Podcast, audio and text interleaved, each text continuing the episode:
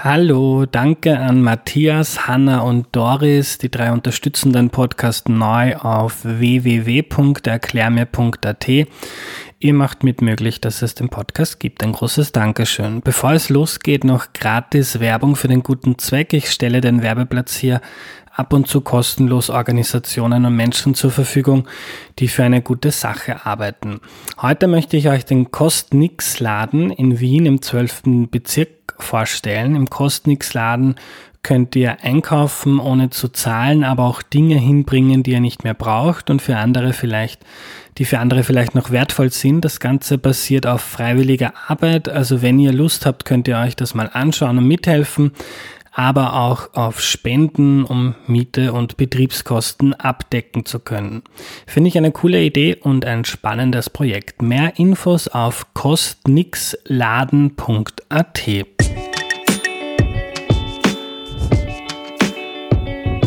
Hallo, ich bin der Andreas und das ist Erklär mir die Welt, der Podcast, mit dem du die Welt jede Woche ein bisschen besser verstehen sollst.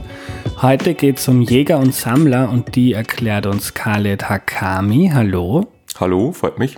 Freut mich auch, lieber Khaled. Magst du dich zu Beginn bitte vorstellen? Ähm, Khaled Hakami. Ähm, ich habe Geschichte studiert ursprünglich.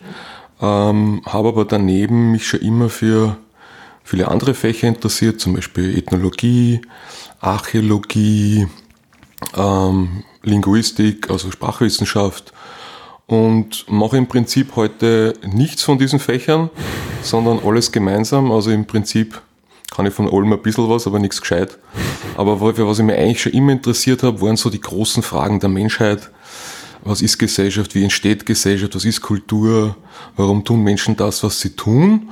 Und da kann man eigentlich so ziemlich alle Fächer gebrauchen. Und das, was ich heute eigentlich mache, ist, nennt man Makrosoziologie. Das heißt, man beschäftigt sich eigentlich einfach mit diesen großen Fragen der Menschheit. Und wenn ich arbeite, bin ich heute gleichzeitig Archäologe, Sprachwissenschaftler, Soziologe etc. Das ist eigentlich das, was mich schon immer interessiert hat. Mhm. Sehr spannend. Ethnologie hast du gesagt. Was, was ist das? Ähm, früher hat man dazu Völkerkunde gesagt. Das waren also diese wahnsinnig mutigen Menschen, die halt zu fremden Völkern, hat man damals noch gesagt, hingefahren sind, ähm, irgendwo am Ende der Welt und dann diese Sprache von diesen Menschen gelernt haben und versucht haben, ähm, das Leben dieser Menschen zu erforschen, während die Soziologie immer eher ähm, auf, auf, westliche Gesellschaften spezialisiert war, waren halt die Ethnologen, die Völkerkundler, die, die dann halt zu irgendwelchen sogenannten Stämmen, wie man damals gesagt hat, hingefahren sind und die erforscht haben. Mhm. Und das mache ich im Prinzip auch heute noch. Ja. Ähm, du bist auch auf der Uni Wien immer wieder. Eine Studentin von dir hat dich mir empfohlen, die hat gesagt, Toll. den musst du unbedingt in den Podcast holen. Geiler, geiler Typ. Ich werde äh, empfohlen. äh, warum sollte man sich für Jäger und Sammler interessieren? Na, im Prinzip ist es, ist es äh, ein Nischeninteresse. Ähm, aber man sollte sich vielleicht deswegen interessieren, wenn man sich für die Menschheit interessiert, weil wir immerhin 95 Prozent unserer Menschheitsgeschichte als Jäger und Sammler gelebt haben. Also wenn man jetzt die, äh, nicht die klassische Geschichte, wie man es im Schulbuch kennt, hernimmt, wo es mit den sogenannten Hochkulturen beginnt, sondern wenn man wirklich die zwei Millionen Jahre zurückgeht bis Homo erectus, dann das waren wir 95 Prozent unserer Menschheitsgeschichte, Jäger und Sammler. Und im Prinzip war es irgendwie mein Interesse, mich mit dem dominanten Gesellschaftstyp, den wir auf der Erde je hatten, irgendwie auseinanderzusetzen. Also wenn man sich für die Menschheit interessiert, sind die Jäger und Sammler eigentlich viel sinnvoller als Beschäftigung als wir westliche Menschen. Mhm.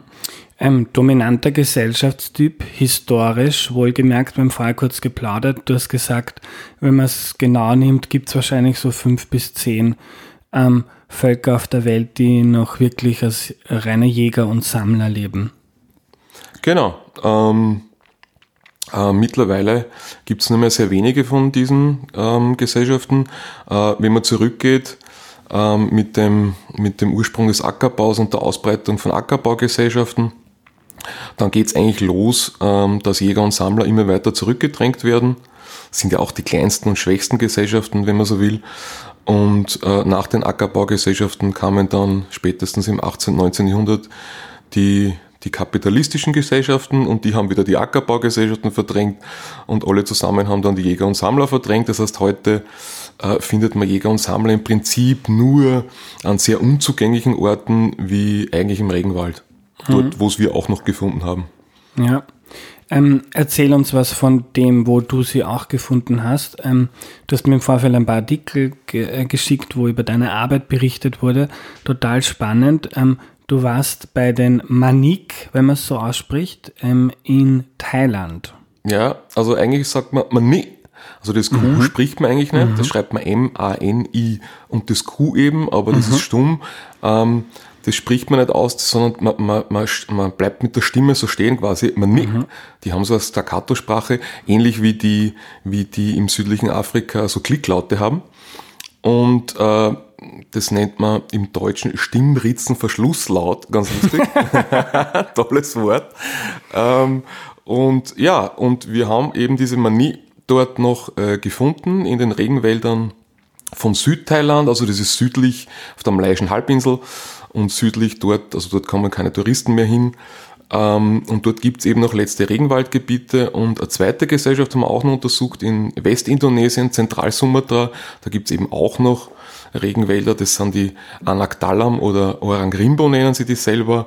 Und die sind sie durchaus sehr ähnlich, haben aber eben keinen Kontakt und wir sind zu beiden Gesellschaften hingefahren, wobei wir viel mehr Zeit mit den, mit den Mani im thailändischen Regenwald verbracht haben. Mhm.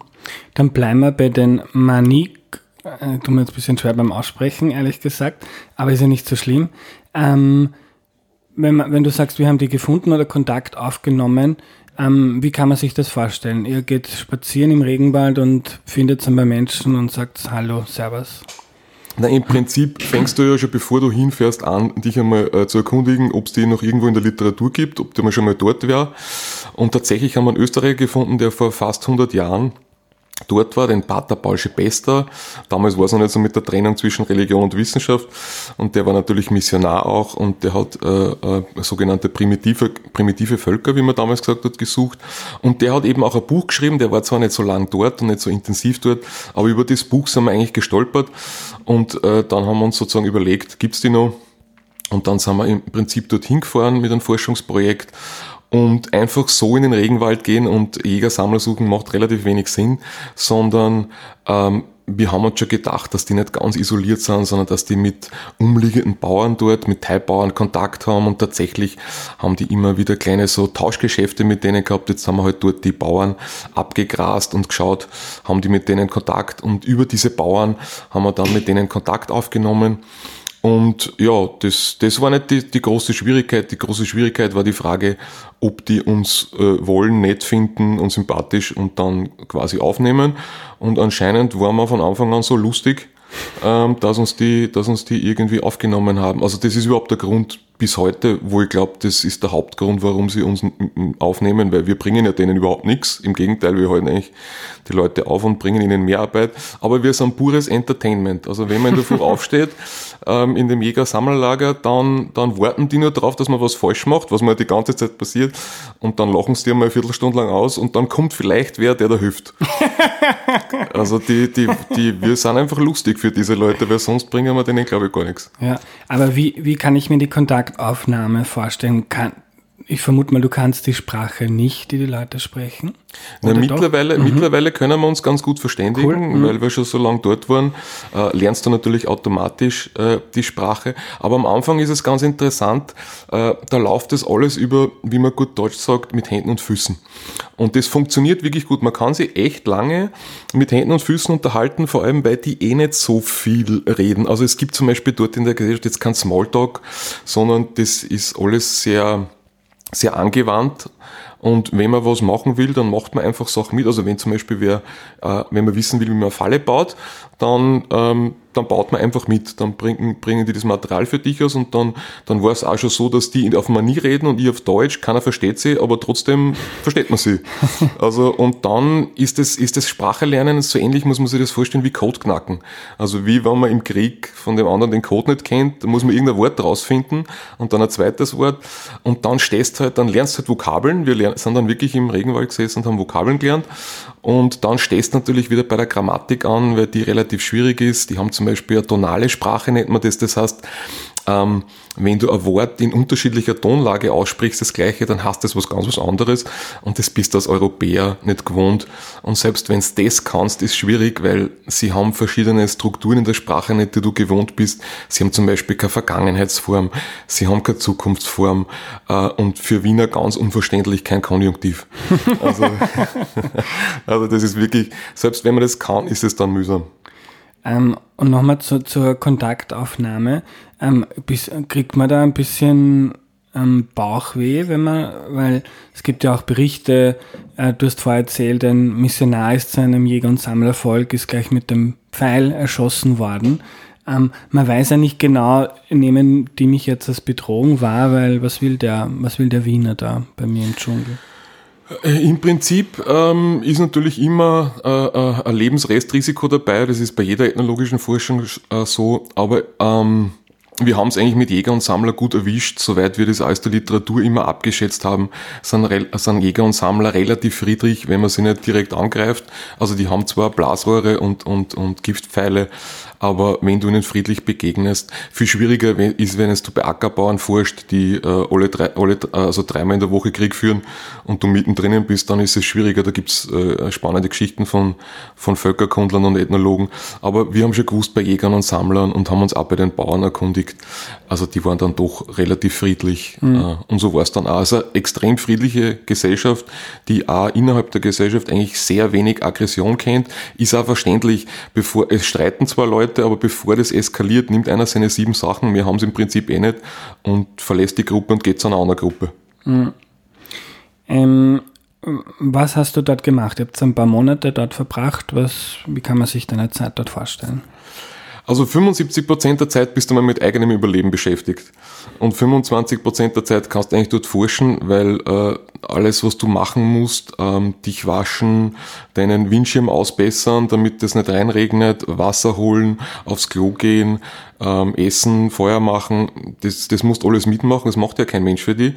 Und den Rest der Zeit musst du, musst du dich eigentlich nach diesen Leuten richten. Das heißt, du kannst jetzt nicht sagen, so, heute um 10 Uhr machen wir Interview, sondern ähm, die haben eigentlich keinen geregelten Tagesablauf und du musst eigentlich immer bereitstehen und schauen, okay, kann ich jetzt was machen, kann ich nichts machen. Und im Prinzip, darum habe ich ja gesagt, bist jetzt nicht auf irgendwelche Fächer beschränkt, sondern machst du im Prinzip alles, was man dort machen kann, weil es ist eine ganze Gesellschaft vor dir. Das heißt, du versuchst die Sprache zu studieren, das heißt, du machst Sprachwissenschaft, du versuchst zu dokumentieren, wie sie ihre Windschirme bauen und wie sie das Feuer machen. Das heißt, du bist gleichzeitig ein experimenteller Archäologe sozusagen. Du bist Soziologe, indem du dir das soziale Gefüge anschaust anschaust. Du bist Ökologe, indem du dir anschaust, welche Tiere jagen die, warum und unter welchen Bedingungen. Das heißt, äh, wir haben zwar im Prinzip einen Plan, wobei ähm, ein guter Teil des Plans lässt sich eh nicht ausführen, weil wir uns dann nach den Leuten richten müssen. Das heißt, du musst extrem flexibel bleiben und wenn jetzt gerade irgendein Jäger oder Sammlerin aufbricht, dann versuchst du deine Sachen zusammenzukratzen, Fotoapparat, Schreibgerät und dann bist du halt mit unterwegs, wenn er, wenn er dich nicht abhängt im Regenwald. Mhm. Ähm, ich finde dieses persönliche Überleben total spannend. Man sagt ja so über westliche Gesellschaften, die sind kollektiv wahnsinnig intelligent. Also was äh, Europa im Laufe der Zeit an Erfindungen, äh, Arbeitsteilung, alleine dass das Hochhaus, in dem wir sitzen, oder Hochhaus, in das wir jetzt im sechsten Stock sitzen, ähm, ist für mich unverständlich. Ich weiß nicht, wie mein Haus baut, ähm, dass ich da wohnen kann.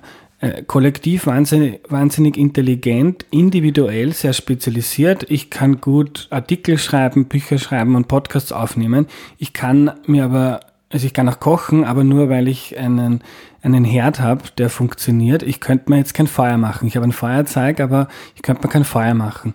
Ähm, wenn du da äh, äh hast du dann hast du dir jetzt irgendwo ein Feuerzeug mit reingeschmuggelt oder hast du wirklich probiert dann dort so äh, zu leben wie wie die Menschen dort gelebt haben. Ja, also wir, wir in der Ethnologie, in der Völkerkunde nennen das teilnehmende Beobachtung.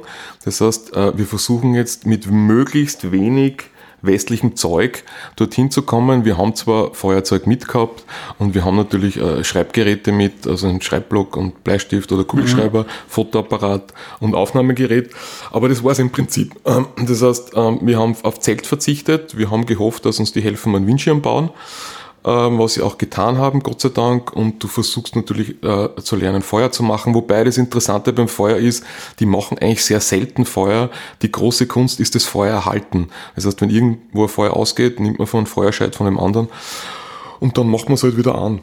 Ähm, aber im Prinzip diese Grundtechniken, die du lernen musst dort, haben wir so gut wie möglich versucht zu lernen, wobei muss man sagen, also wenn du dorthin kommst, auch wenn du der fertiger Westeuropäer bist und glaubst alles zu können, fängst du dort im Prinzip auf einem technischen Niveau von einem 3- bis 4-Jährigen an.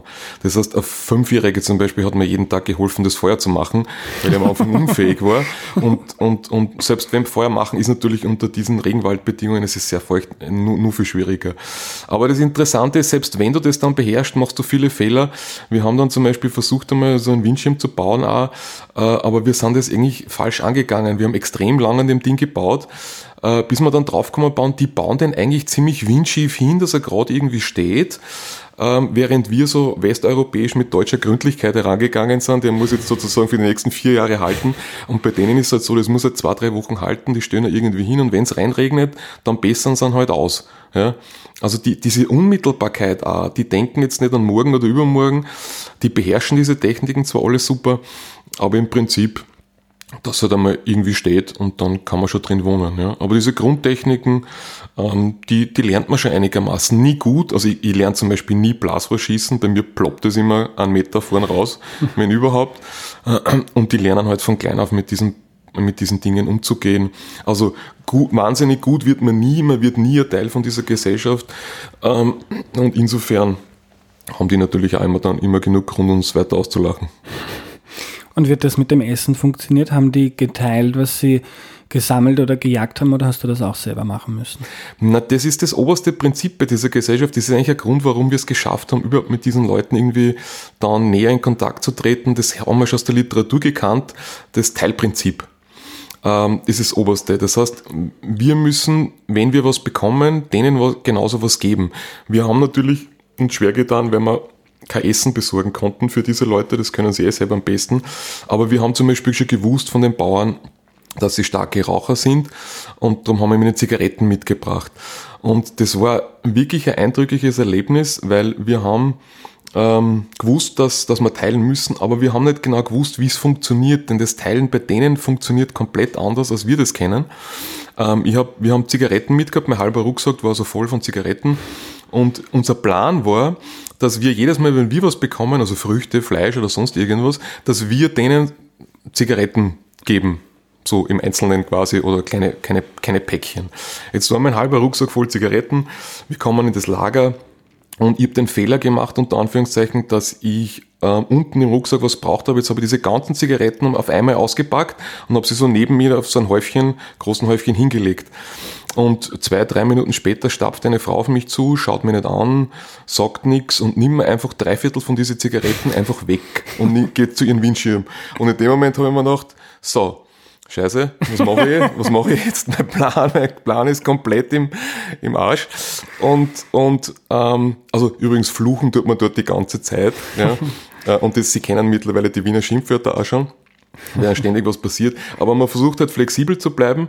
Und was ist passiert? So eine Stunde, zwei Stunden später kommt ein Mann zu dieser Frau und nimmt ihr wieder drei Viertel von diesen Zigaretten weg. Dann kommt wieder jemand zu dem Mann, dann kommt wieder jemand zu der Frau. Und so ist es ungefähr zwei bis drei Tage gegangen, bis die ganzen Zigaretten verteilt waren. Und, und der springende Punkt ist, ohne dass jemand ausgeteilt hätte. Das heißt, meine Logik, die westliche Logik war so die Geberlogik. Ich besitze etwas und ich gebe es aus. Und als Geber kontrollierst du ja, wem du es gibst, was du gibst, wie viel du gibst und wann du es gibst. Und das wird dadurch die Nehmerlogik komplett aus der Hand genommen. Äh, weil wir immer sagen, Seelen ist, es ist, äh, geben ist seliger denn nehmen, bei den Jäger sammeln ist genau umgekehrt. Mhm. Das heißt, die haben keine Geberlogik, sondern die haben eine Nehmerlogik. Was natürlich die Voraussetzung des Ganzen ist, ist dort, dass es kein Privateigentum gibt. Äh, das heißt, mir gehört nichts. Sobald es da liegt, ist es Gemeingut. Und das geht sogar bis in die Sprache. Das heißt, die haben zum Beispiel auch keine besitzanzeigenden Fürwörter, also mein, dein und so weiter, ähm, haben die irgendwie nicht. Die können das gar nicht sagen. Ähm, und das ist natürlich der Riesenunterschied zu uns, wenn man das mit einer gleichen Gruppe Menschen hier macht. So, jetzt nehmt's alle von jedem anderen, was ihr euch gerne nehmen würdet, dann wird das nicht funktionieren. Ähm, und, und da merkt man wirklich den riesen Unterschied. Und wir sagen das ja interessanterweise nicht nur zu Objekten, also mein Haus, mein Handy, mein T-Shirt, sondern wir sagen das ja auch zu Personen. Also meine Ehefrau, mein Ehemann, meine Kinder, aber das wird den Jägern und Sammlern nicht einfallen. Ja. Und, und so kann man natürlich auch so wie Kollateraleffekte dann erklären, wie dass es zum Beispiel auch keine Eifersucht gibt in dem Sinn, weil das drückt ja nichts anderes aus wie so Exklusivitätsanspruch. Also ich kann mit meinem Handy darfst du nicht machen, was ich mache und mit meiner Frau darfst du auch nicht machen, was ich mache äh, und das gibt's dort nicht. Also die kommen gar nicht auf diesen Gedanken, wenn ich zum Beispiel dort ein T-Shirt herschenke, dann hat das einen Tag später wer anderer an, zwei Tage später wieder wer anderer, weil die gar nicht auf die Idee kommen, das T-Shirt gehört jetzt mir. Und ähm, was heißt das so für, für Beziehungen? Gibt es dann das Konzept der Paarbeziehung, so Monogamie, das ist meine Freundin ähm, und das ist deine Freundin, das ähm, funktioniert nicht so? Na, sie drücken es auf jeden Fall nicht so aus, weil sie eben diese Wörter nicht haben. Und es gibt da das Konzept nicht. Man kennt es ja von vielen Jägern und Sammlern, dass sie im Prinzip Alleinstehenden dort oder Gästen sich anbieten als Sexualpartner ähm, damit die nicht so einsam sind, ähm, was bei uns auch undenkbar wäre. Aber sie sind im Prinzip, äh, was wir in der Ethnologie, in der Völkerkunde ähm, serielle Monogamie nennen. Das heißt im Prinzip, dass man monogam ist, also einen Partner hat, ähm, aber den halt alle paar Jahre wechselt, was ja statistisch bei uns im Prinzip auch so mhm. ist. Ja. ja. Aber im Prinzip bleibt man bei einem Partner, aber man wechselt halt oft. Ähm, ich habe gelesen, es gibt so 350 bis 400 Manik oder Manie. Äh, du machst es schon gut, ja. Manie. ähm, aber das kann man sich nicht so vorstellen, dass das jetzt irgendwie immer ein großes Lager ist, wo die alle zusammen sind, sondern du hast schon gesagt, wenn es einen Konflikt gibt, dann verlässt man die Gruppe, geht in die, in die nächste. Ähm, das heißt, man lebt dann in kleineren Gruppen zusammen. Genau. Du hast so typische Gruppengröße bei Jägern und Sammlern von, naja, ungefähr 35 bis 55 Menschen. Jetzt kannst du ungefähr ausrechnen, wie viele Gruppen das sind. Und das Interessante, die wissen auch immer, äh, wo die anderen sind. Also das ist so ein Forschungsgebiet von uns, mhm. Orientierung im Regenwald, weil die bewegen sich alle gleichzeitig. Wie finden die immer die anderen? Und das haben wir noch nicht wirklich äh, gut geklärt. Wir haben zwar ein, bisschen, ein paar Annahmen drüber, aber im Prinzip hast du es mit einer Gesamtgesellschaftsgröße, ist eine Gruppe, ist 35 Menschen. Äh, die ziehen natürlich, also es gibt immer so eine Kerngruppe von 15, 20 Menschen und dann wachst einen Tag auf mit 25 Menschen und einen Tag mit 35. Ähm, aber das Interessante ist eben, wenn man sich das so vorstellt, das sind so Windschirme, die sind zueinander gerichtet. Äh, das ganze Ding ist, das ganze Lager ist so, was ich, 100 bis 150, 150 Quadratmeter groß. Die Windschirme sind alle zueinander gerichtet. Und Windschirm heißt, das sind Blätter oder was genau, ist ein Windschirm? Genau, ein Windschirm ist im ja. Prinzip, du hast so ein Holzgestell, das ist so 10 Zentimeter über dem Boden, damit nicht die ganzen Krabbelfiecher äh, sozusagen in deine Schlafstelle kriechen. Dann hast äh, pro Windschirm ein bis zwei Feuerstellen, die immer an sind. Und dann hast du hinten quasi so einen Aufbau mit äh, Geflecht und Bananenblättern. Das ist nur so ein Schirm, der den Regen abhält. Und die sind alle zueinander gerichtet. Das heißt, wir nennen das eine Face-to-Face-Community. Das heißt, die sehen sie alle gleichzeitig. Und das ist zum Beispiel auch was, weil alle Menschen glauben, wenn ich vom Regenwald erzähle, ja, die Viecher dort und die Insekten und das ist alles so furchtbar. Und das ist schon mühsam. Aber was wirklich mühsam ist als westlicher Mensch, ist, dass du dort bei diesen Menschen keine Privatsphäre hast. Die kennen das gar nicht. Die haben kein Wort dafür. Ähm, die haben, die, die, die, für die ist das überhaupt kein Konzept. Und, und das ist eigentlich was, wo, wo du wirklich leidest, unter Anführungszeichen, viel schlimmer als die Insekten oder Tiere, weil du stehst in der Früh auf, 30 Leute schauen dir an, warten natürlich nur, bis du was falsch machst, wie gesagt, und, und, und schauen dir an, bis du schlafen legst. Und die Klostelle ist, ist zwar 20 Meter entfernt, aber auf Sichtweite und das, wo du dich wäscht im Fluss auch. Also du wirst ständig beobachtet und das ist für einen westlichen Menschen eine extreme Belastung. Und ähm, jetzt klingt das alles sehr faszinierend und total spannend, aber wenn du da Monate warst, dann hat es sicher auch Momente gegeben, wo da das vielleicht ziemlich auf den Nerv gegangen ist und wo du. Unbedingt. Also ja. zum Beispiel, wir haben dann mal natürlich auch das Essen von diesen Leuten probiert und wir haben dann natürlich, also die, die trinken zum Beispiel auch Affenblut, also die nehmen den Affen aus, ähm, lassen dann in der Körpermitte Schade, dass ich keine Fotos gerade zeigen kann, aber die lassen in der Körpermitte das Blut zusammenlaufen und äh, dann trinken sie quasi aus dem Affen direkt, dann ziehen sie quasi diesen diese Körper, also diese mhm. äh, den Brustkorb auseinander und trinken quasi ähm, das Blut direkt aus dem Affen, was ja auch sinnvoll ist. Blut ist sehr nährstoffreich äh, und nachdem sie sonst keine Salze und Gewürze haben, kann man da eben wichtige Nährstoffe aufnehmen. Ähm, wir haben natürlich auch im Prinzip alles probiert. Äh, wenn du es nicht gewohnt bist, bist diese Sachen dann ähm, dann kriegst relativ schnell Durchfall. Also ich habe dann einmal Durchfall gehabt, zum Beispiel kann ich mich erinnern, und du wirst im Regenwald keinen Durchfall haben. Das heißt, du stehst in der Nacht auf, es drückt die eh schon ziemlich. Äh, meine Taschenlampe hat schon den Geist aufgegeben, weil du kannst ja das Ding nicht aufladen nirgends. Das heißt, du nimmst dann Feuerscheid, es war aber Regenzeit, das heißt, es regnet die ganze Zeit, das heißt, der Feuerscheid geht da aus. Du musst diese 20 Minuten, du kannst nicht ins Lager machen, sondern du musst diese 20 äh, Meter zur Klostelle machen, mitten in der Nacht. Äh, und dann hockelst du dorthin, es ist sehr hügelig, in der Regenzeit singst du sofort ein. Am Weg musst du hinnehmen Blätter, äh, weil du kein Klopapier hast, musst aber immer schauen, dass auf den Blättern keine Viecher oben sitzen, weil sonst wischt er die hinten rein. Also ich spreche aus Erfahrung und dann sitzt du dort und dann hockelst du dort, Regenzeit ist, es kommen sofort die Blutegel raus in der Regenzeit, weil du ja reinsingst und dann sitzt du dort, es schieft, die Blutegel hast oben, du hast Durchfall und dann denkst du natürlich kurz einmal, habe ich das Richtige studiert? was, was, was, was, mache ich hier überhaupt? Und, und andererseits denkst du dann aber schon, ähm, du hast als einer der wenigen Menschen auf der Welt ähm, das Privileg, noch mit so einer Jäger- und Sammlergesellschaft, das musst du dann einreden, also Psychohygiene sozusagen, ähm, weil sonst, sonst drückst du es nicht durch und du kommst ja eh nicht weg, weil du bist ähm, weit im Regenwald drinnen, du kannst jetzt nicht sagen, ich bock jetzt alles zusammen und gehe. Also es ist ein ständiges Herz, Hin und Her zwischen wahnsinnig toll, was ich da erleben darf und was für ein Privileg und unglaublich, wie unglaublich beschissen es dort ist für deine persönliche momentane Situation. Und schmeckt Affenblut gut? Also ich habe schon Besseres gekostet, ja. Also wir trinken das nicht auch in den Mengen, die das dann die trinken. Also wir kosten das natürlich nur und schauen, dass wir alles einmal durchprobieren in dem Sinn. Aber gut schmecken tut das nicht. Ne? Mhm. Aber es ist interessant, muss man, muss man ehrlich dazu sagen, ähm, da merkt man erst, wie das meiste von dem, was man als Ekel empfindet, anerzogen ist. Also du kannst das alles essen dort. Es, es, du bist dort halt geschmacklich nicht gewohnt und du dir graust einmal ziemlich davor am Anfang, mhm. aber du kannst das alles im Prinzip essen. Und man gewohnt sich dran. Es ist eher dann wieder umgekehrt, der Kulturschock auch beim Essen, wenn du nach Hause kommst, äh, plötzlich schmeckt alles extrem überwürzt weil, weil du das nicht mehr gewohnt bist, weil es im Regenwald ja keine Gewürze in dem Sinne gibt. Aber natürlich denkst du, wenn es dir, wenn's dir so einen Affendarm geben, so schon noch, noch dampfend aus dem Körper und, äh, und, und dann schaust du mal äh, mit großen Augen und dann drücken sie da den Darm vor dir aus, weil es ist noch was drinnen gewesen und dann versuchst du den Darm irgendwie dann doch anzubrutzeln. Das ist am Anfang schon sehr gewöhnungsbedürftig, aber im Prinzip ähm, geht das schon. Und wenn du dort bist, probierst du alles einmal durch. Ja. Ähm, du hast gesagt, dass immer so ein, zwei Feuerstellen sind da, äh, die, vers die, versucht man den ganzen Tag laufen zu, zu, lassen. Kann man sich da vorstellen, dass da ständig gegrillt wird oder isst man da, ähm, das schneide ich dann weg, isst man da viele Beeren, Blätter, Pflanzen? Also sie sind zu 20 Prozent ähm, Fleischesser und zu 80 Prozent Vegetarier. Das hängt mit dem Breitengrad zusammen. Also je höher in den Norden kommst, wenn du zu der Inuit drauf gehst, dann haben die einen viel höheren Fleischanteil. Die im Regenwald bewegen, sind eigentlich äh, mehrheitlich Vegetarier.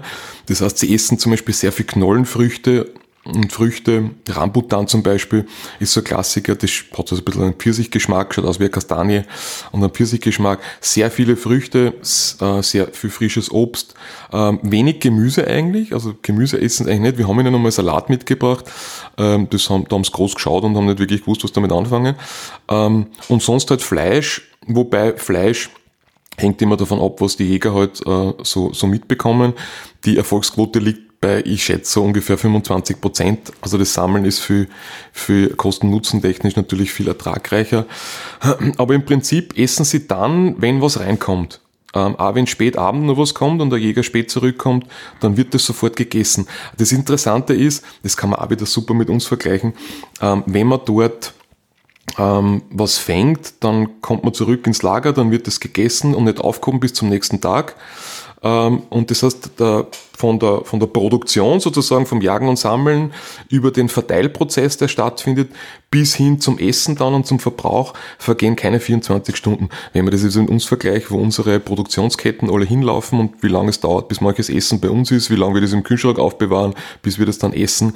Also bei denen ist das extrem unmittelbar und, und darum dreht sich ja ihre ganze Welt in dieser Unmittelbarkeit. Also ihre, darum haben sie auch zum Beispiel keine, keine Vergangenheitsform und keine Zukunftsform. Das, spielt, das Leben spielt sich extrem in der Gegenwart ab. Was irgendwie morgen, übermorgen oder in einer Woche ist oder was vor einer Woche ist, spielt für diese Jäger und Sammler im Prinzip keine Rolle. Hm. Wie kann man sich deinen Tagesablauf vorstellen? Gibt es einen Wecker, der leitet um sieben und dann... Einen Wecker gibt es keinen und du verlierst auch über die Tage und Wochen im Prinzip dein, dein westliches Zeitgefühl. Also du bist das ja gewohnt, mit einer Uhr zu leben, mit einem Kalender zu leben und mit einer gewissen Zeitvorgabe und Zeitorganisation. Und das wird da dort alles irgendwie genommen. Wir müssen natürlich sozusagen strukturierter irgendwie vorgehen als, als diese Leute, weil die brauchen das nicht. Aber wir haben ja sozusagen einen Plan durchzuziehen. Wir haben gewisse Forschungsfragen, wollen gewisse Dinge durchmachen. Und darum nehmen wir uns halt für den nächsten Tag äh, sowas vor. Aber wir gleichen uns natürlich schon ein bisschen diesen Menschen an, indem wir jetzt auch nicht zu weit vorausdenken, sondern halt so flexibel wie möglich bleiben, schauen, was ist an dem Tag möglich. Aber du stehst in der Früh mit der Gruppe auf, im Prinzip mit Sonnenaufgang und mit Sonnenuntergang legst du im Prinzip schlafen. Du hast dazwischen echt oft kein Gefühl, wie spät es jetzt ist. Also wir haben zwar Uhr mit, aber eigentlich benutzen wir die nicht oder wir schreiben nur die Zeiten auf, wenn wir jetzt das Forschung, Feldforschungstagebuch machen, dass ich jetzt aufschreibe, okay, um welche Zeit ist das passiert, wenn das notwendig ist, damit ich einen Zeitablauf festhalte. Ja. Aber sonst verlierst du jegliches Zeitgefühl. Ja. Und ähm, äh, du hast schon gesagt, wenn die Jäger zurückkommen, also ich schließe, da gibt es auch sowas wie Arbeitsteilung, also gewisse Leute sind für gewisse Aufgaben zuständig. Arbeitsteilung in dem Sinn gibt es nicht, sondern es gibt nur eine Form von Arbeitsteilung, nämlich dass Männer im Prinzip jagen und Frauen sammeln. Wobei, ähm, das ist ja eine hochgradig gleichberechtigte Gesellschaft, das heißt, es gibt dort jetzt keine Abwertung der Tätigkeit der Frau, das Sammeln ist dort genauso viel wert äh, wie das Jagen. Und sonst kann im Prinzip jeder alles. Ja, das ist ja so hochinteressant, wenn man das wieder mit uns vergleicht. Wenn du dort einem, einem Jäger und Sammler oder einer Sammlerin dort alles wegnimmst, also das, das Bambusmesser, das sie ja zum Beispiel verwenden, ähm, oder den Windschirm oder die Feuerstelle, das Blasrohr, dann haben sie es im Prinzip jeder von ihnen innerhalb von ein paar Stunden, Blasrohr vielleicht ein bisschen länger, aber alles andere haben sie sich wieder in ein paar Stunden besorgt, ohne dass sie irgendjemand anders brauchen.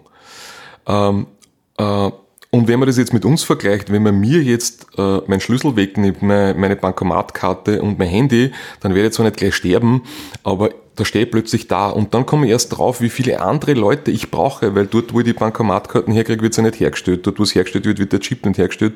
Dort, wo der Chip hergestellt wird, wird er nicht die Rohstoffe besorgt. Das heißt, das geht bei uns wirklich in die Hunderten, wenn man es durchrechnet, mhm. was ich Leute braucht, du hast es eh schon angesprochen, wie extrem abhängig wir sind von anderen Menschen. Und das hängt mit dem Komplexitätsgrad einer Gesellschaft zusammen. Je komplexer Gesellschaft ist, desto höher ist der individuelle Abhängigkeitsgrad. Also man könnte sagen, es ist eine Ironie der Menschheitsgeschichte, dass wir in unseren westlichen Gesellschaften, die so viel von individueller Freiheit leben, objektiv eigentlich am abhängigsten von anderen Menschen sind, wie noch nie in der Menschheitsgeschichte zuvor, während die Jäger und Sammler, die wirklich eine individuelle Freiheit haben, in dem Sinn, also Abhängigkeitsgrad von anderen Menschen, haben nicht einmal einen Begriff dafür. Also das Wort Freiheit gibt's bei Jägern und Sammlern eigentlich nicht. Also insofern kann jeder alles, macht da jeder alles und es weiß übrigens auch, das ist auch interessant, natürlich jeder über die Gesamtgesellschaft Bescheid. Du weißt in jeder Minute, hast einen Überblick über deine gesamte Gesellschaft, was da passiert.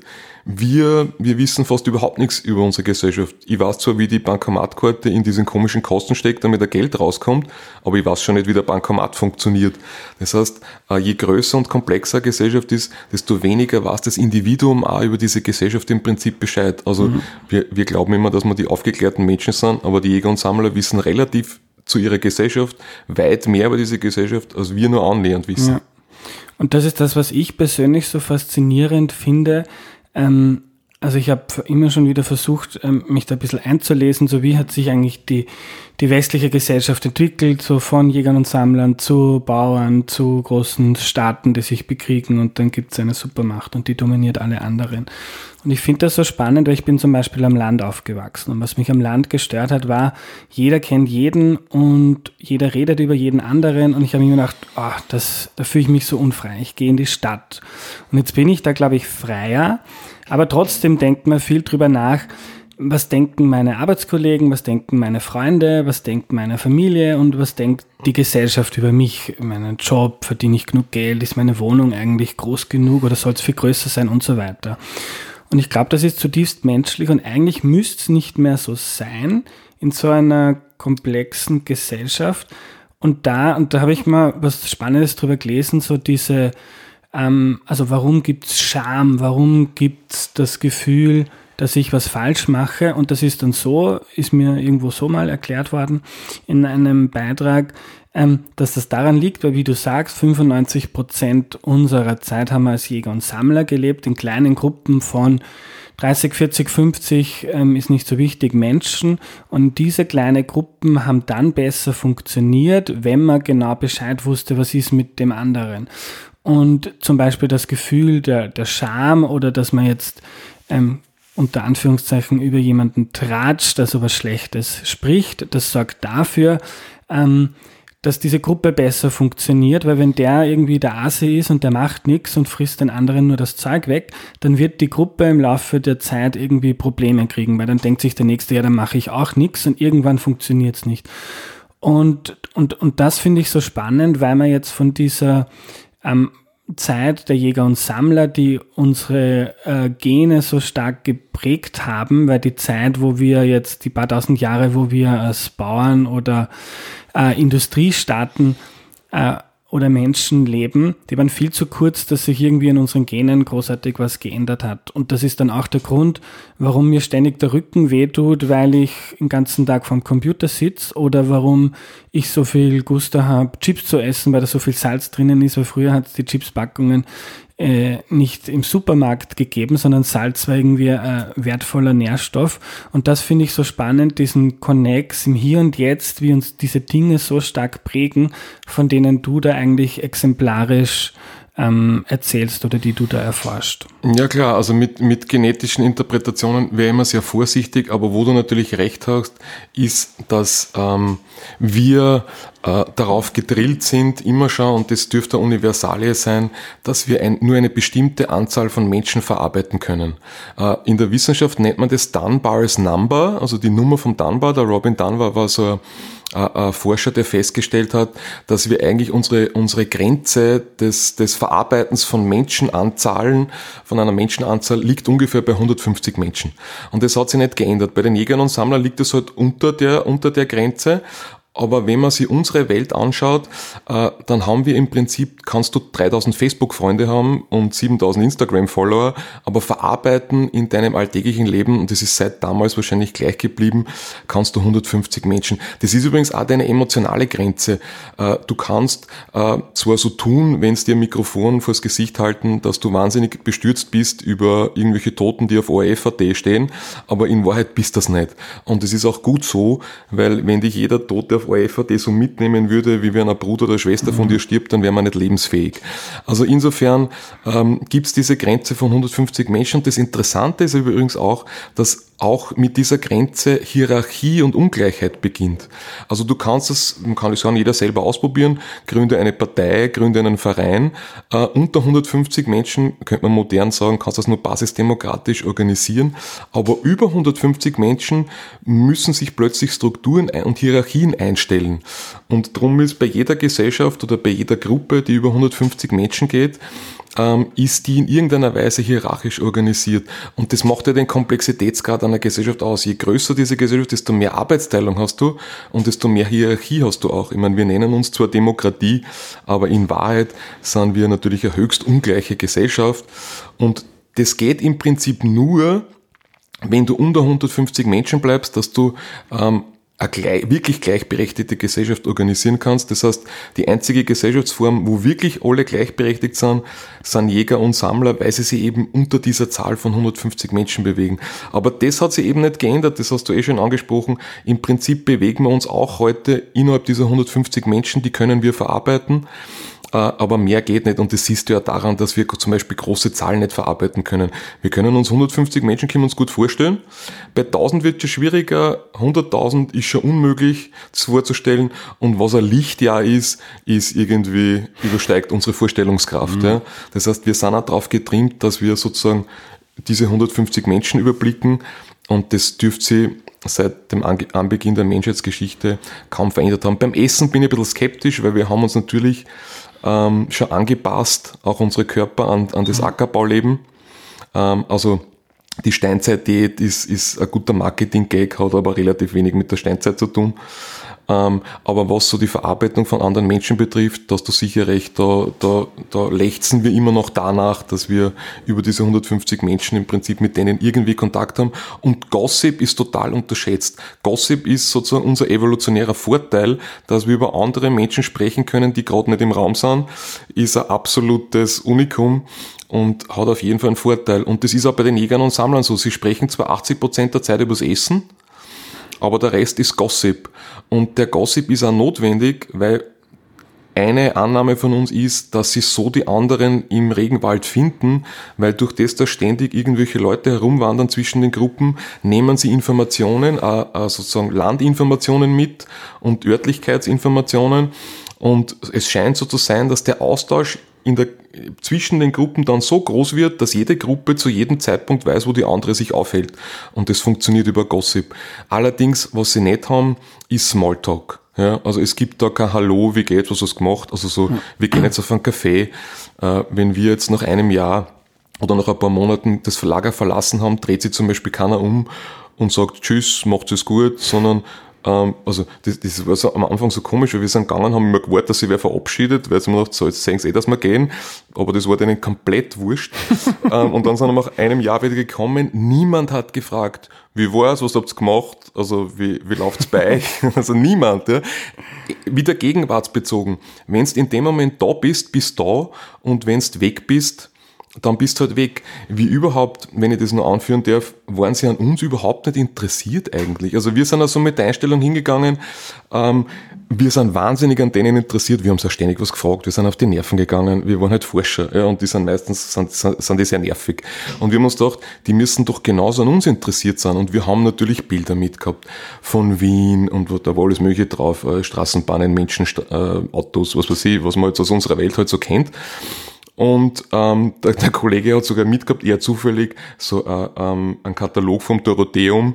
Also das absurder geht's nicht, ein Katalog vom Dorotheum im Regenwald, aber man dachte, wie, wie reagieren sie drauf, sozusagen unter Anführungszeichen auf Hochkultur. Ähm, und das Spannende für uns war, dass, dass sie das so ein, zwei Minuten angeschaut haben, aber so nach dem Motto, aha, gesehen, danke, also sie haben auch nicht wirklich, sie waren nicht wirklich interessiert und, und wir haben uns wirklich gefragt, wie gibt's das? Ja, wir sind auch davon ausgegangen, der Mensch ist von Natur aus an Fremden interessiert und neugierig und bla, was man so kennt. Und draufkommen sind wir erst bei der nächsten Feldforschung, da haben wir dann mitgehabt Bilder von anderen Jägern und Sammlern, also sogenannten Buschleuten, also San. Äh, wir haben äh, Inuit, Fotos von Inuit mitgehabt, wir haben Peter H. aus dem Amazonas, Jäger und Sammler. Na bumm, die haben überhaupt nicht mehr aufgehört zu fragen, was machen die, wie leben die, wie bauen die ihre, wie bauen die ihre Unterstände, wie jagen die. Und dann sind wir draufgekommen, es ist, liegt ja auf der Hand. Ähm, sie sind im Prinzip genauso wie wir an ihresgleichen interessiert. 99 Prozent unserer Medien, unserer Filme, die wir schauen, unserer Zeitschriften, unserer Serien, egal was du nimmst, da kommen andere westliche Menschen vor. Das ist übrigens auch in die Ethnodokus sind so gedreht und die Historienfilme sind so gedreht, dass wir heute westliche Menschen das verstehen. Das hat mit, das hat mehr mit uns zu tun, diese Filme, als mit irgendwelchen anderen Zeiten oder irgendwelchen anderen sogenannten Völkern. Und das dürfte Universalie sein. Diese Jäger und Sammler, nicht weil sie dumm sind, weil sie es nicht verstehen, sondern weil sie daran nicht interessiert sind. Du kannst anscheinend nur mit Dingen was anfangen, die in deiner Logik sozusagen kulturell kodiert sind. Mhm. Ähm, das heißt, wir sind nicht von Interesse, genauso wie uns wir die meiste Zeit nicht mit Jäger-Sammlergesellschaften auseinandersetzen oder mit deren Kultur. Das heißt, es ist eigentlich ein Mythos, wenn man davon ausgeht, Menschen sind von Natur aus neugierig und, und an Fremden interessiert, das trifft vielleicht ein paar Wissenschaftler. Ähm, aber die meisten Menschen äh, zur meisten Zeit in den meisten Gesellschaften beschäftigen sie nur mit ihresgleichen und sind auch nur daran interessiert. Mhm. Ähm, man sagt ja jungen Leuten gerne in unserer Gesellschaft, so geh ins Ausland, schau dir das an und da kannst du was lernen über das Leben. Das habe auch ich mir gedacht. Ich bin mit 22 in die USA, um ein halbes Jahr zu studieren. Ähm, und jetzt sind die USA relativ, kulturell relativ ähnlich zu dem, wie wir in Österreich leben. Aber ich hatte auch schon so als junger Mensch in den USA den Eindruck, zum Beispiel, wie ich mich in, an der Kasse angestellt habe, haben irgendwie die Leute einfach mit mir geredet und haben gedacht, wow, sind die offen und freundlich. Bin zurückgekommen nach Österreich und mir ist erst da irgendwie, da ist mir dann klar geworden, hm, es ist gar kein Naturgesetz, dass wir in der U-Bahn alle auf unsere Handy schauen und uns irgendwie keine Ahnung, fremde Leute ignorieren, sondern man kann mit denen auch reden. Ähm, in ein paar Monaten war ich wieder ganz genauso, ist eine andere Geschichte, aber auf jeden Fall habe ich da so ein paar kleine Dinge gelernt und mir hat so dieser kurze Aufenthalt in den USA ermöglicht, so gewisse Dinge zu hinterfragen, die man als total selbstverständlich nimmt. Ähm, das muss ja bei dir Faktor 100.000 der Fall sein. Ähm, jetzt ist das eine so deine akademische Arbeit, aber was, was, was hat was haben diese Erfahrungen mit dir als Mensch in, in Österreich gemacht? Irgendwie ähm, hast du da viele Dinge dann hinterfragt oder hast du das vorher eh schon gemacht? Hast du gedacht, warum eigentlich so und wir könnten ja eigentlich auch anders und ja, also im Prinzip ähm, das, was du jetzt in Amerika erlebt hast, im Kleinen sozusagen, ähm, erlebt man natürlich dann dort im Großen. Ähm, natürlich merkt man Unterschiede zwischen uns Amerikanern, aber wenn man jetzt das mit Jäger-Sammler vergleicht, sind Amerikaner und Europäer wieder extrem ähnlich. Ja, also der Unterschied ist natürlich riesig und du hast schon, sowohl wenn du hinkommst, als auch wenn du zurückkommst, einen, einen, einen ziemlichen Kulturschock unter Anführungszeichen. Ähm, und alles, so ziemlich alles relativiert sich. Ja?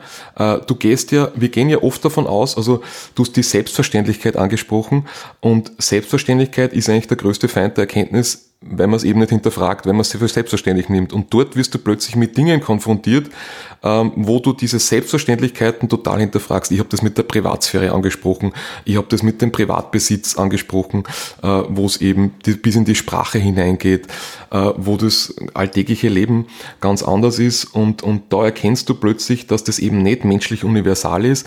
Übrigens auch, wie die, wie die Kinder erziehen, ist, ist komplett anderes, als, als, als Eltern hier das für selbstverständlich selbstverständlich halten und für natürlich halten, unter Anführungszeichen, kommt so dann drauf, na, das ist überhaupt nicht natürlich, sondern das ist eine ganz bestimmte Art von Kindererziehung.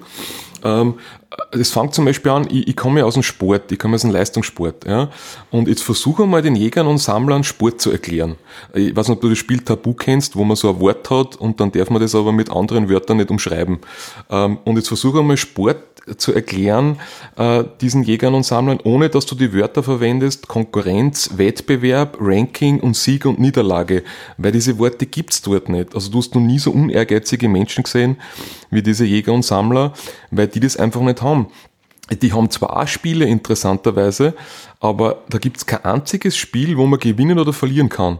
Also das, was, und, und bei uns, wenn man in den Kindergarten kommt, ist das Erste, was man lernt, und ich bin damit aufgewachsen im Sport, ähm, besser zu sein, ähm, der Beste zu sein, höher, schneller, weiter, Sieg oder Niederlage. Alle unsere Kinderspiele im Kindergarten oder fast alle drehen sie irgendwie ums Gewinnen oder Verlieren. Und für mich war das so was Selbstverständliches, vor allem aus meiner Zeit aus dem Leistungssport, dass ich das natürlich gar nicht hinterfragt habe. Ich habe mir das, das immer noch, das ist natürlich, dass man gegeneinander antritt und, und, und dass man besser sein wird. Unsere, unsere ganze Sport, ähm, unser ganzer Sportmarkt, das ganze Fernsehen, wenn du den Fernseher einschaltest, geht es um Gewinnen oder Verlieren, um besser zu sein, um Rankings. Ähm, und das ist was, was sich für mich dort zum Beispiel komplett in, in Frage gestellt hat, weil ich gesehen habe, das hat nichts mit menschlichen Universalien zu tun, sondern das hat was mit einer bestimmten kulturellen Ausformung zu tun. Und das gibt's bei diesen Menschen nicht. Also du, du, du kannst denen Sport nicht erklären, wieder nicht, weil sie dumm sind, sondern weil diese ganzen kulturellen Konzepte, die damit zusammenhängen, nicht existieren. Um nur ein Beispiel zu bringen, versucht den Jägern und Sammlern mal Bergsteigen zu erklären.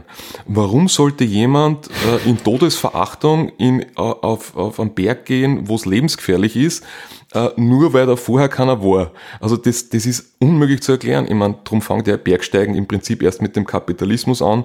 Vor 200 Jahren ist kein Mensch auf die Idee gekommen, auf irgendeinen Berg zu steigen, wenn es nicht unbedingt sein muss. Aber für uns ist das heute, für uns sind die Leute, die Bergsteigen und das erst auf irgendwo oben waren, sind für uns natürlich die Stars, zu denen wir aufschauen. Und das ist auch so ein Riesenunterschied. Ich bin als Sportler natürlich mit, mit Sportstars aufgewachsen, zu denen ich aufgeschaut habe. Ähm, und das gibt's bei denen auch nicht, weil das wäre ja sozusagen eine Verletzung der Gleichheit. Die haben keine Stars, die haben niemand, zu dem sie aufschauen. Äh, die werden übrigens auch nicht gelobt. Äh, Lob, hinter, Lob, hinter Lob steckt ja Leistungsprinzip. Ja? Ich würde ja irgendwo hinloben ja? und dich belohnen für etwas, damit ich die sozusagen irgendwo hinbringe. Kein Kind wird dort gelobt. Ja? Äh, bei uns ist, wenn man sich das wieder bei uns anschaut, ähm, ähm, auch die hässlichste Kinderzeichnung ist das Schönste, was das Kind jemals gemalt hat. Ja? Also man, man lobt sozusagen uns, unsere Kinder unter Anführungszeichen zu Tode, Und das gibt's nicht. Also wenn der Jäger, auch die Erwachsenen werden dort nicht gelobt. Wenn ein Jäger mit einem fetten Affen zurückkommt, dann klopft ihm keiner auf die Schulter und sagt, hey super, schon lange nicht mehr so einen tollen Affen gehabt. Ähm, weil dahinter steckt ein Leistungsprinzip. Das heißt, niemand wird über den anderen gestellt. Und das impliziert aber so viel, was wir für normal halten, dass man sich das hier gar nicht vorstellen kann. Darum ist es auch schwer zu sagen, ähm, äh, sozusagen, wie es manche äh, ähm, argumentieren, übernehmen doch so Jäger- und Sammlererziehung. Ja, also im, im, Internet findet man oft so Seiten wie Raising Your Baby Hunter Gatherer Style, aber das geht natürlich in Wahrheit gar nicht. Welch, welche Eltern würden hier aufhören, ihr Kind zu loben? Ja?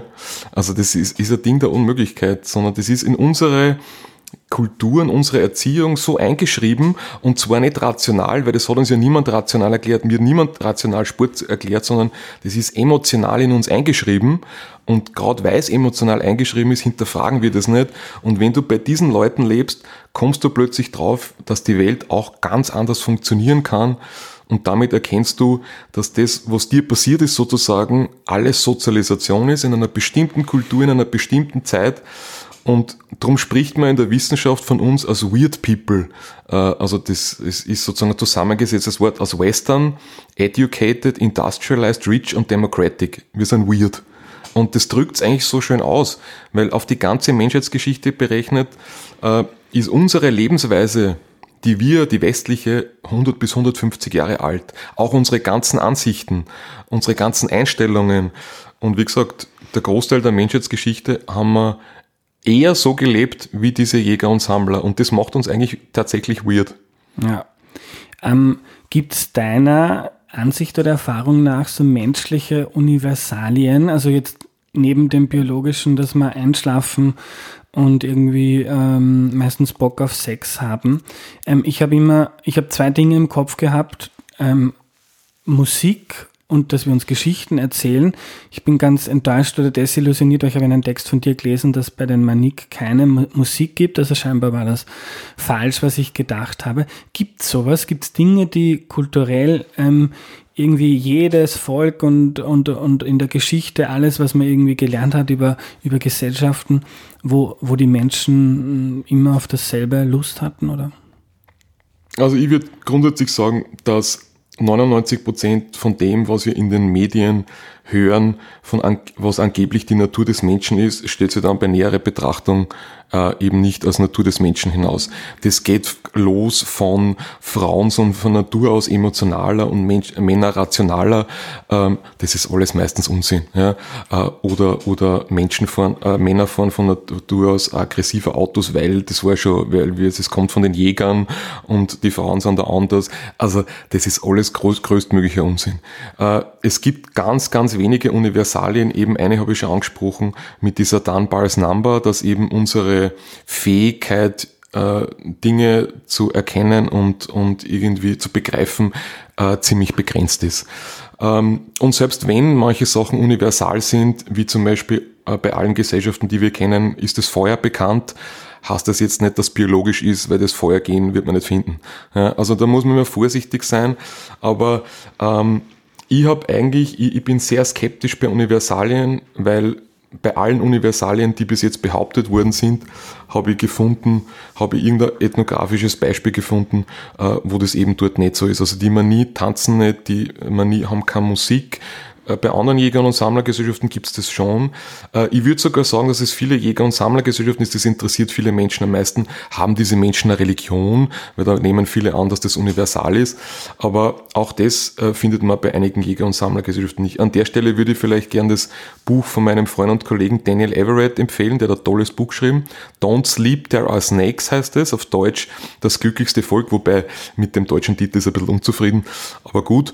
Ähm, und die Geschichte ist deswegen so interessant, weil ähm, er ist als Missionar in den 70er Jahren dorthin gegangen und wollte diese Leute vom christlichen Glauben und Jesus Christus überzeugen. Und das Buch ist deswegen ein Bestseller geworden, weil die ihn nach ein paar Jahren umgedreht haben und er als Atheist wieder rausgekommen ist und nicht sie überzeugt hat. Und die Geschichte ist deswegen so spannend, weil er ist dorthin gekommen mit dieser Jesus-Geschichte übrigens viel härter, als wir das gemacht haben, mit einer, mit Frauen, drei Kindern zum Missionare sind halt immer total motiviert und nehmen dann gleich ihre ganze Sippe immer mit. und äh, er sitzt also bei den, er lebt also bei denen und die haben ihm schon versucht von Anfang an zu erklären, du pass auf, den, du bist recht nett, aber lass uns mit diesem Jesus Christus, aber der interessiert uns überhaupt nicht. Und ähm, als Missionar bist du durch diese Niederlagen erst recht ange, an, äh, sozusagen ähm, befeuert in deiner Motivation. Und irgendwann sitzt er wieder mal dort, das hat er mir dann einmal bei einem Bier erzählt, ich glaube, steht da im Buch auch drinnen, sitzt er mal wieder mit dem Peter H. dort und erzählt ihnen von Jesus Christus und der Peter Hamann fragt ihn, äh, du Dan, kennst du den Jesus überhaupt? Und der Dan sagt, also nicht persönlich und das ist irgendwie lang, lang her. Also du kannst in Peter H., also in Manie nicht sagen, das ist 2000 Jahre her, weil die Manie und die Peter H. typisch Jäger und Sammler haben nur drei Zahlen, eins, zwei, viele. Ja, also du kannst irgendwie nicht sagen, es gibt irgendwie 2000 Jahre her, aber er hat irgendwie versucht zu erklären, es ist lang, lang her. Und dieser Peter Hamann fragt dann, aha, du kennst den nicht, aber der Vater kennt ihn, oder?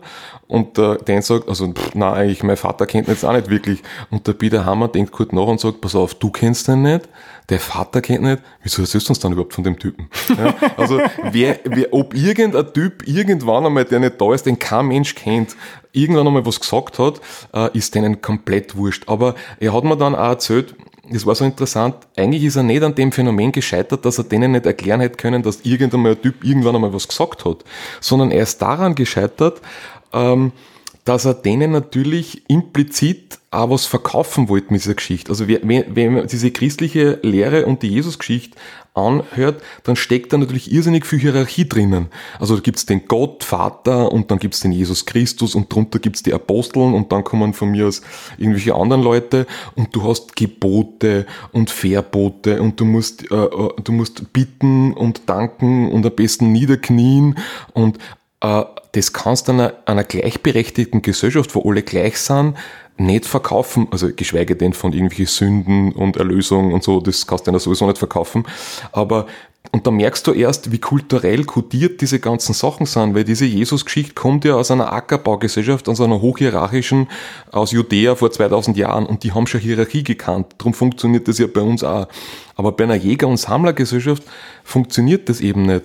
Allerdings hat das nichts mit Religion zu tun, sondern ähm, was für die Jäger und Sammler auch absurd wäre, ist das, was wir machen, weil viele bei uns, wir sind nicht religiös, aber wir haben auch unsere Stars. Wir haben auch Leute, wo wir uns Autogramme holen. Wir haben auch Leute, die wir beklatschen, äh, die auf Bühnen stehen, zu denen wir aufschauen, von denen wir uns T-Shirts kaufen, die wir bewundern und anhimmeln. Auch das drückt Hierarchie aus und Ungleichheit. Und auch das wäre für diese Jäger, Jäger und Sammler total absurd, das kannst du nicht verkaufen. Also die Geschichte der Missionare bei noch funktionierenden Jägern und Sammlern ist dementsprechend der Geschichte des Scheiterns, weil das ist für, alle, für diese Menschen einfach komplett absurd. Mhm. Total spannend. Was ich, noch, was ich auch interessant finde, ist das Thema Kooperation.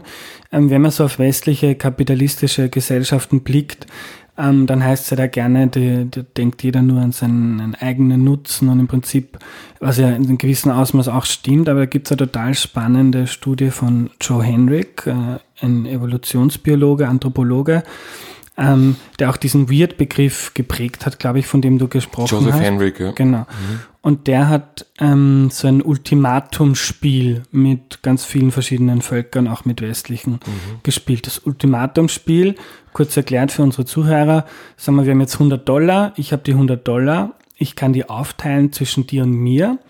Ähm, und du kannst dann sagen, ja, das nehme ich oder nein. Und wenn du nein sagst, dann kriegt keiner was. Ich glaube, so geht's. Und wenn ich, genau. und jetzt, wenn jetzt ich ein, sagen wir, ich bin dieser kalte kapitalistische äh, Nutzenmaximierer, dann sage ich, mh, mm, ich gebe dir einen Dollar und 99 behalte ich mir, weil du wirst sicher froh sein, du hast einen Dollar statt 0 Dollar und ich habe 99. Und da zeigt sich, dass vor allem in komplexen Gesellschaften, wo es viel Arbeitsteilung gibt, wo ich jetzt in einem Haus sitze, das ich mir nicht selber gebaut habe, in Mikros rede, die ich mir auch nicht selber gebaut habe, wo ich gar nicht weiß, wie die funktionieren, dass Menschen in so Gesellschaften da viel ähm, kooperativer sind. Also je komplexer die Gesellschaft, glaube ich, schreibt Henrich, ähm, desto eher kommt man an die 50 Dollar heran, die man anbietet. Was jetzt wahrscheinlich nicht daran liegt, dass ich so ein guter Mensch bin, sondern dass das einfach in der Norm drinnen ist. Ich muss teilen, weil ich muss dir was geben, sonst kriege ich nichts. Ich bin da ein bisschen skeptisch. Ich kenne mhm. kenn diese Untersuchungen vom Henrik und er hat auch mittlerweile zwei tolle Bücher über, über, über das Phänomen Kultur geschrieben, äh, die man natürlich auch im größten, größtenteils empfehlen kann. Bei solchen Spielen bin ich immer skeptisch, schon lange von der Methode her. Äh, du müsstest natürlich bei allen Gesellschaften mit den gleichen Grundlagen durchführen, also mit Geld in dem Fall. Äh, und das ist schon mal ein Konzept, das die Jäger und Sammler nicht haben. Äh, du hast auch, wie du es beschrieben hast, von mein und dein gesprochen und teilen. Äh, mein, dein gibt's nicht. Das Teilprinzip mhm. ist ein ganz anderes. Das heißt, die geben ja nicht, sondern die nehmen. Also ich, ich, mhm. soweit ich seine okay. Untersuchung kenne, ähm, hat das auch nicht mit Jägern und Sammlern durchgeführt, sondern mit anderen. Und viele Gesellschaften, sogenannte tribale Gesellschaften oder Indigene, kennen schon diese westlichen Prinzipien auch und sind da schon unter Anführungszeichen bis zu einem gewissen Grad sozialisiert. Also ich bin da immer sehr skeptisch. Ich kenne Leute, die versucht haben, diese Spiele ähm, die im weitesten Sinne auf diese Idee des Homo, Homo economicus äh, zurückgehen, also mhm. diesen Nutzenmaximierer, den du angesprochen hast, und da hat überhaupt nicht funktioniert.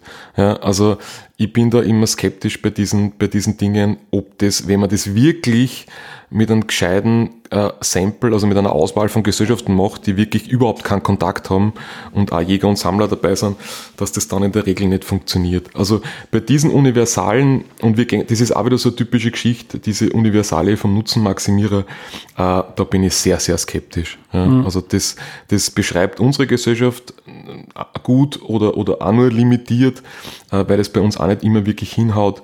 Aber bei Jägern und Sammlern wird das schon gar nicht funktionieren. Wie gesagt, ja, diese Grundvoraussetzungen, die du brauchst, um dieses Spiel zu machen, ähm, und es ist ja das auch, was der Henrik anspricht, interessanterweise. Seine Kritik liegt ja auch darin, dass er sagt, viele Universalien, die wir aus der Psychologie annehmen, empuppen sich, wenn man sie jetzt vergleicht, eben nicht als Universalien. Das Problem ist halt, dass viele Forscher ähm, notwendigerweise oder praktischerweise Menschen für diese Untersuchungen heranziehen, die praktischerweise an Universitäten äh, frei verfügbar sind, nämlich Studierende. Und Studierende sind ein denkbar schlechtes Beispiel für eine Menschenart, die sozusagen stellvertretend für die ganze Menschheitsgeschichte steht.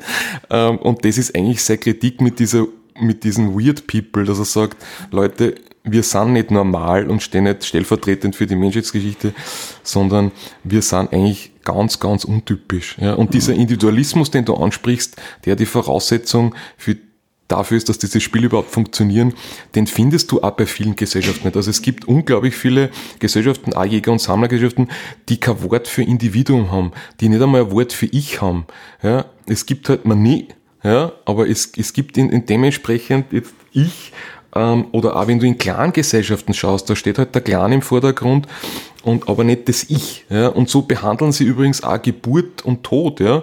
Also wenn dort jemand stirbt dann zum Beispiel, das schildert auch der Daniel Everett bei den Peter H., dann ist das jetzt nicht so, ich muss jetzt so lange wie möglich am Leben bleiben als Individuum und die Gesellschaft muss sich gefälligst drum kümmern, inklusive dem ganzen Gesundheitsapparat, dass ich so lange wie möglich am Leben bleibe. Sondern dort ist es so, wenn ich das Gefühl habe, ich werde zur Belastung für die Gruppe und ich kann nicht mehr, dann ist es so ähnlich wie das, das man, das, das man bei uns aus, aus der Großeltern- oder Urgroßelterngeneration kennt. Man hört auf zu essen, zu trinken und dann stirbt man. Bei meiner Großmutter war es so, wie der Opa nicht mehr leben wollte, hat, äh, äh, gelebt hat, gestorben ist, wollte sie auch nicht mehr leben und hat dann so aufgehört zum Essen und zum Trinken, ist halt dann gestorben. Und so ähnlich funktioniert das dort. Ja. Äh, inklusive des Trauerrituals, ja, auch nicht universal. So was wir für selbstverständlich halten, dass wir uns in dann großen Gebäuden versammeln wie Kirchen und dann eine Riesenzeremonie abhalten und dann kollektiv weinen und singen und, und, und tagelang fertig sind. Ah, das ist nicht universal. Ich würde nicht sagen, dass sich die Leute freuen, wenn dort wer stirbt äh, und die trauern auch, aber es gibt dort zum Beispiel kein Begräbnisritual. Wenn da jemand stirbt, dann wird er in seinem Windschirm zurückgelassen und dann verlässt man das Lager. Es gibt keine Zeremonie, es gibt kein kollektives Weinen. Also die Leute werden jetzt sich nicht freuen, aber diese Art von kollektiver Trauer, die wir in den Ohren vom sozialen Ritual aufführen, ähm, das wäre für diese Jäger und Sammler absurd. Aber bei der Geburt ist genauso. Ja. Viele Jäger und Sammler ähm, haben Infantizid, nennt man das, also selektive Kindstötung. Also mit Humanismus und dass jeder Mensch das Recht zu leben hat, brauchst du denen nicht kommen. Ja, sondern da ist es so, nach, äh, wenn, wenn ein Kind drei Wochen alt ist, dann kriegt es erst einen Namen dann wird sozusagen aufgezogen und vor den drei Wochen kann es getötet werden, äh, wobei es nicht direkt getötet wird, sondern es gibt so eine Art Vernachlässigungsstrategien. Also wenn man feststellt zum Beispiel, dass das Kind nicht überlebensfähig ist oder das ist ja deren Interpretation dann, dann wird es einfach nicht aufgezogen. Also zum Beispiel behinderte Menschen werden dort nicht aufgezogen. Für uns ist es selbstverständlich und unter den Menschenrechten, dass man auch behinderte Menschen aufzieht, wenn sie mal auf der Welt sind.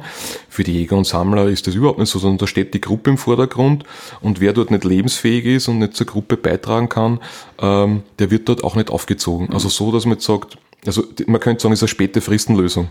Ja? ja. Da haben wir diese Jäger und Sammler. Für uns total absurd, ja? aber für diese Jäger und Sammler ganz normal. Die müssen schauen, und das ist ein Ort der Bevölkerungskontrolle, dass halt nicht zu viele Menschen da sind, weil dann wäre die Gruppe gefährdet. Und bei uns steht halt das Individuum vor der Gruppe. Bei den Jägern und Sammlern ist es im Prinzip umgekehrt. Ja, mhm. also auch das sind keine Universalien. Unsere sämtlichen Werte, unsere sämtlichen Vorstellungen, wonach wir streben, äh, wie wir glauben, dass Menschheit und Menschen funktionieren, ist eigentlich sehr weird im wahrsten Sinne mhm. des Wortes und hat mit anderen Gesellschaften und deren Vorstellungen relativ wenig zu tun.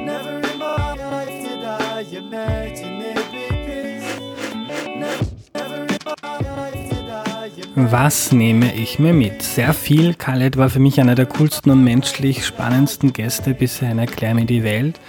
Ähm, wir haben eine ziemlich andere Weltsicht, aber gerade das macht es für mich ziemlich spannend. Die Folge geht eigentlich noch eine halbe Stunde länger. Wir haben dann noch diskutiert und ein bisschen den Faden verloren. Und darum habe ich das jetzt weggeschnitten. Für alle UnterstützerInnen gibt es da aber die ganze 90-minütige Folge im Feed. Wenn es Leute gibt, die unterstützen, aber noch nicht wissen, wie man den Podcast-Feed für UnterstützerInnen bekommt, schreibt mir bitte, ich helfe euch gerne weiter.